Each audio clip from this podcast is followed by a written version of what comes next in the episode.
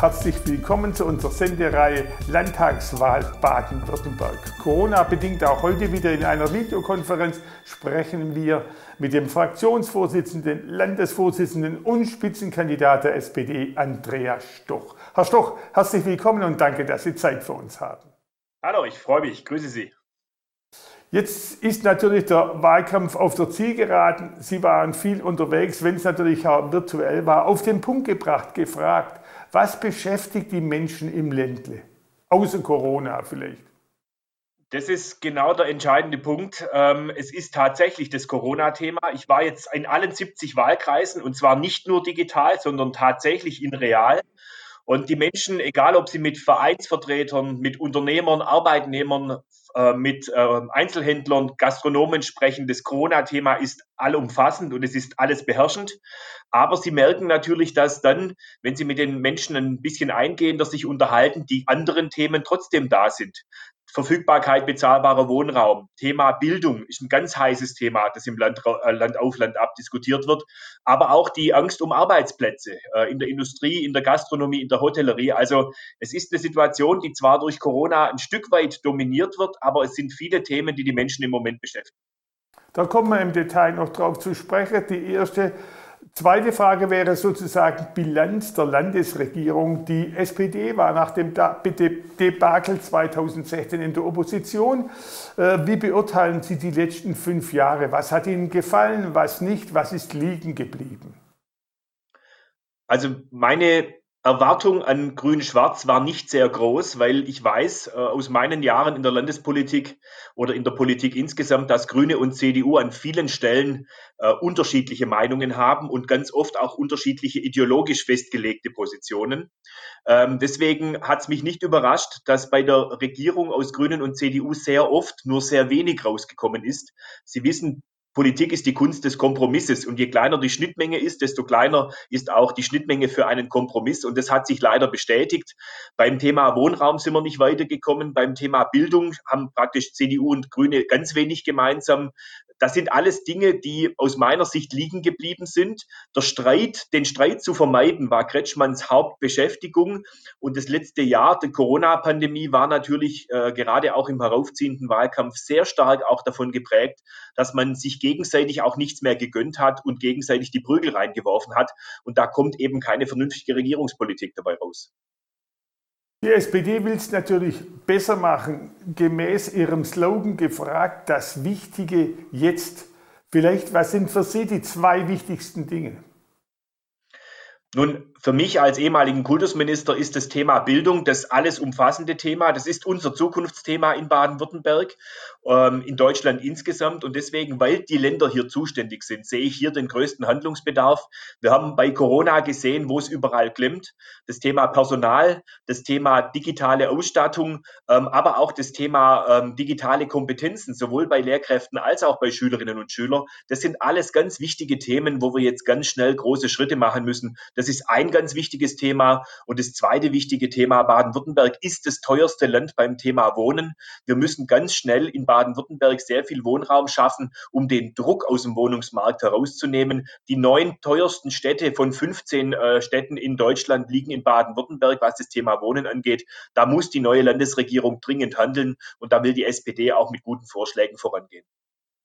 Bei der Bildungspolitik nochmal nachgefragt. Es wird beklagt ein zunehmender Verlust an Niveau und Qualität vom Musterländle sozusagen ja zum unbefriedigenden Mittelmaß. Was muss man vordringlich ändern? Naja, das äh, Gefährliche an äh, der Bildungspolitik und auch diesen Statistiken ist immer, dass Veränderungen, die sie heute im Bildungssystem ähm, äh, vornehmen, erst nach einigen Jahren sich auswirken. Wir haben, wenn Sie die, äh, die äh, PISA-Zahlen anschauen, in Baden-Württemberg die letzten 15 bis 20 Jahre schon eine sinkende Tendenz. Wir haben in Baden-Württemberg an manchen Stellen nicht rechtzeitig reagiert. Ähm, das hat natürlich sehr viel damit zu tun, dass die CDU bis 2011 die Kultuspolitik bestimmt hat. Ähm, das Thema Ganztagsschule als ein Beispiel wird auch von der Wirtschaft beklagt, ist in Baden-Württemberg überhaupt nicht äh, weitergekommen. Äh, wir haben das ja in unserer Regierungszeit mit den Grünen versucht. Das hat Frau Eisenmann jetzt wieder eingebremst. Das sind so Instrumente, wie ich bessere Bildung äh, machen kann und vor allem, wie ich es schaffen kann, dass die Herkunft eines Kindes nicht mehr so bestimmend für den Bildungserfolg ist. Und da hat die letzten, haben die letzten fünf Jahre eigentlich gezeigt, dass sehr wenig passiert ist. Da muss dringend etwas getan werden. Wir können es uns gar nicht leisten, dass die jungen Menschen, Kinder, Jugendliche in unserem Land nicht ihre Potenziale voll ausschöpfen können. Und da muss Schule aus meiner Sicht an der obersten äh, Stelle stehen, wenn es um Landespolitik geht. Und da darf man bei der Bildung auch nicht sparen. Was natürlich auch ein wichtiger Gesichtspunkt ist, man kann natürlich nicht nach jeder Landtagswahl Bildungspolitik neu erfinden. Schulen brauchen Planungssicherheit. Wie sollen die Änderungen dann ein bisschen moderater vielleicht aussehen als so ideologisch jedes Mal? Das ist das Problem, das ich glaube ich auch 2013, ich habe das ja damals nicht zu Beginn der Legislaturperiode übernommen, das Amt, ähm, wo ich gesagt habe, ich möchte mit den Menschen gemeinsam im Bildungssystem diese Veränderungen durchführen und nicht ideologisch überstülpen. Und ich glaube, das ist das Entscheidende. Wir brauchen einen breiten Konsens. Sie wissen, in manchen Bundesländern ist ein sogenannter Schulfrieden geschlossen worden. Es wäre zu überlegen, ob man es nicht in der neuen Legislaturperiode versucht, wirklich alle Parteien, ich nehme jetzt mal die ganz rechts aus, weil die grundsätzlich immer dagegen ist. Ähm, aber ich könnte mir vorstellen, dass man versucht, da einen möglichst breiten Konsens äh, der demokratischen Parteien hinzukriegen. Und ähm, ich bin da ein Optimist, dass man das vielleicht in der nächsten Legislaturperiode mal versuchen sollte, längere Linien zu zeichnen, als immer nur von Wahlperiode zu Wahlperiode. Ihr zweiter Punkt war bezahlbares Wohnen. Wenn ich es richtig gefunden habe, sprechen Sie von 500.000 neuen Wohnungen. Ist das realistisch? Nun, wir haben in Baden-Württemberg einen Riesenbedarf. Die Statistiker haben vor ein paar Jahren mal ausgerechnet, dass Baden-Württemberg älter wird, also der, der, der, Durchschnitt des, der Altersdurchschnitt steigt, das stimmt. Aber es hieß damals auch, wir werden weniger. Und das stimmt eben nicht. Baden-Württemberg hat Bevölkerungszuwachs. Das hat natürlich mit der Wirtschaftskraft zu tun. Und das heißt, dass mehr Menschen nach Baden-Württemberg kommen und Wohnraum suchen. Und im Ergebnis werden wir in den nächsten fünf bis sechs Jahren 500.000 Wohnungen brauchen. Das hat damit zu tun, dass viele Wohnungen aus den 50er, 60er Jahren des letzten Jahrhunderts eben nicht mehr saniert werden, sondern abgerissen werden. Das heißt, sie haben einen wahnsinnig hohen Bedarf an neuen Wohnungen. Im Moment werden etwa 55.000 bis 60.000 Wohnungen pro Jahr gebaut. Das heißt, wir müssten die Anstrengungen fast verdoppeln. Das heißt, wir brauchen neue äh, Gebiete. Äh, das äh, schwierige, limitierende Element ist natürlich der Grund und Boden, der nicht endlos verfügbar ist. Wir müssen intelligenter in den Städten bauen, was das Thema Verdichtung angeht. Das sind immer komplexe Geschichten, wo auch die Kommunen den Mut haben müssen, solche Entscheidungen zu treffen. Aber da müssen wir, vor allem das Land und der Bund, müssen da auch Geld in die Hand nehmen, weil im Moment ähm, baut ein Investor das, was für ihn das Beste ist, das ist im Zweifel hochpreisiger Wohnraum, aber für den kleinen Geldbeutel ist viel zu wenig übrig. Wir brauchen Wohnungen im sozialen Wohnungsbau, wir brauchen auch Wohnungen, die bezahlbar sind für Menschen mit einem normalen Einkommen und daran mangelt es im Moment auf dem Wohnungsmarkt. Die Zahl 500.000, die haben nicht wir berechnet, sondern die kommen von Stadtplanern und Architekten, die diese Zahl ermittelt haben. Das muss unsere Zielmarke sein, aber äh, wie gesagt, man kann niemandem versprechen, dass wir das schaffen, aber wir müssen alles dafür tun, der Zahl so nahe wie möglich zu kommen.